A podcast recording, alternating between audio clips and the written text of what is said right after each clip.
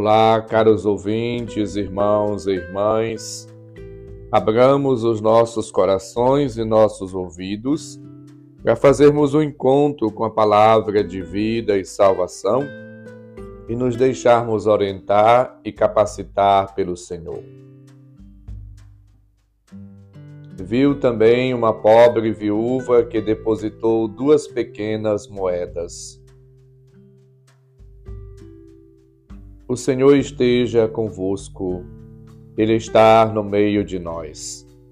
Proclamação do Evangelho de Jesus Cristo segundo Lucas, capítulo 21, versículos de 1 a 4. Glória a vós, Senhor. Naquele tempo, Jesus ergueu os olhos e viu pessoas ricas depositando ofertas no tesouro do templo. Viu também uma pobre viúva que depositou duas pequenas moedas. Diante disto, ele disse: Em verdade vos digo que essa pobre viúva ofertou mais do que todos. Pois todos eles depositaram como oferta feita a Deus aquilo que lhes sobrava. Mas a viúva, na sua pobreza, ofertou tudo quanto tinha para viver. Palavra da salvação. Glória a vós, Senhor. Caros ouvintes, irmãos e irmãs, o evangelista Lucas ajuda-nos a perceber a situação da vida que ontem e hoje se apresenta e nos interpela na sua dramaticidade. Os ricos, a viúva, a miséria e o supérfluo. São realidades que estão diante de nós. Convivemos cotidianamente com situações difíceis e complexas. O Evangelho ilumina a nossa realidade, a nossa vida, para que possamos olhar tudo com profundidade, com fé, com compaixão, com piedade. O olhar de Jesus é como que um juízo sobre a atitude daqueles que têm uma relação diferente com os bens, com o dinheiro. É um juízo sempre difícil de aceitar, mas ao mesmo tempo ilumina o gesto e o coração da gente. Jesus, ele elogia a viúva pobre por causa das duas pequenas moedas que ela oferece no templo. Aqui há um forte contraste nas palavras de Jesus. Duas moedas são duas moedas, mas Jesus considera as mais preciosas do que as ofertas dos ricos. A atitude, o gesto daquela mulher lembra, portanto, a importância de agir, viver com generosidade, com caridade, com amor.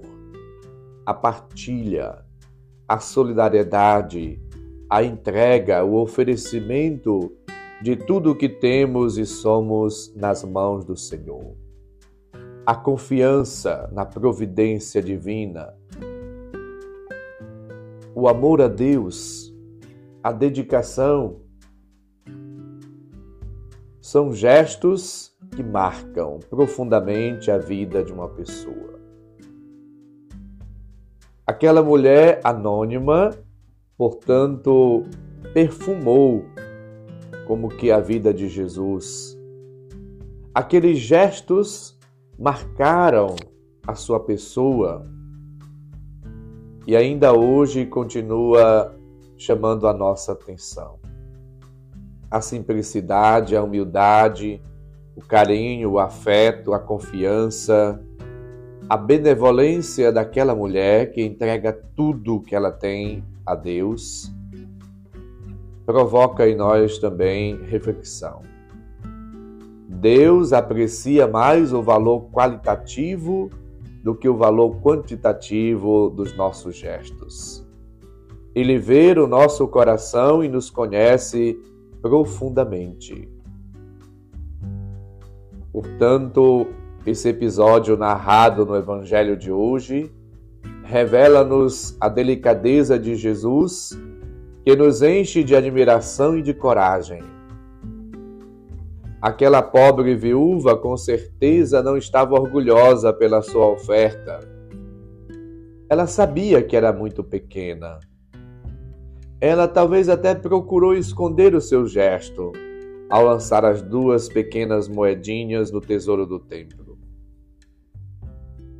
Quem era ela comparada com as ofertas dos ricos? Eles poderiam sentir-se orgulhosos porque davam muito, mas ela não. Jesus, que vê os corações das pessoas, inverte a situação e diz: Em verdade vos digo que esta viúva pobre depositou mais do que todos os outros no tesouro do templo. Versículo 3. Deus não vê as aparências, mas ele sonda os corações. Ele sabe muito bem onde se encontra a verdadeira generosidade. Portanto, somos chamados a agir movidos pelo coração, pela bondade, pela ternura, pela compaixão, pela piedade, pela generosidade. A fé deve levar-nos ao exercício e à prática cotidiana da caridade. A caridade no sentido material, mas também no sentido espiritual. Viver uma vida doada, entregue, oferecida, gastar a vida pelo reino de Deus, pelos outros, servir. Aqui está o sentido da felicidade e da realização plenas. Jesus mostra-nos que vale a pena dar sempre, por muito ou pouco que seja, desde que se faça com amor, com humildade. Vivamos, portanto, uma vida nova. Sejamos pessoas desapegadas, despojadas, simples, humildes, caridosas. Sejamos solidários e fraternos com todos. Estejamos sempre abertos, disponíveis para viver uma vida nova, para ser sinal, expressão do amor de Deus. E com espontaneidade e naturalidade possamos fazer tudo movidos pelo amor, pela generosidade, pelo carinho, pelo afeto que brotam do encontro com Deus. A nossa missão é socorrer os pobres, os necessitados e consolá-los. Jesus foi enviado para evangelizar os pobres, Lucas 4,18. Ele louva a pobre viúva que dá o seu óbolo ao templo. Aconselha a pobreza a um jovem nobre de família que procura a perfeição e quando vê seu apego aos bens terrenos, exprime a sua tristeza a respeito dos ricos, que, conforme ele afirmou, dificilmente entrarão no reino dos céus. Lucas 18, 18. Os apóstolos compreenderam bem o Mestre, ao ponto de 1 Timóteo 6, 6 afirmar que a piedade que se contenta com o necessário é uma grande riqueza porque não trouxemos nada para este mundo e seguramente também nada poderemos levar. Tudo com que nos alimentar, tendo com que nos alimentar e com que nos vestir, já estamos satisfeitos. E Tiago 2,5 diz: Escutai, meus irmãos, muito amados, Deus não escolheu os pobres do mundo para os tornar ricos na fé, isto é, nos bens sobrenaturais e herdeiros do reino prometido àqueles que o amam? Vivamos, portanto, na docilidade do coração, na prática do bem e sejamos cada vez mais fiéis à palavra e aos compromissos assumidos ao longo da nossa vida. Agradeçamos a Deus pelo seu amor, pela sua ternura, pela sua misericórdia. O Senhor esteja convosco, Ele está no meio de nós. Abençoe-nos, Deus bondoso e misericordioso, Pai, Filho e Espírito Santo. Amém. Um santo e abençoado dia para todos, uma boa semana, um abraço.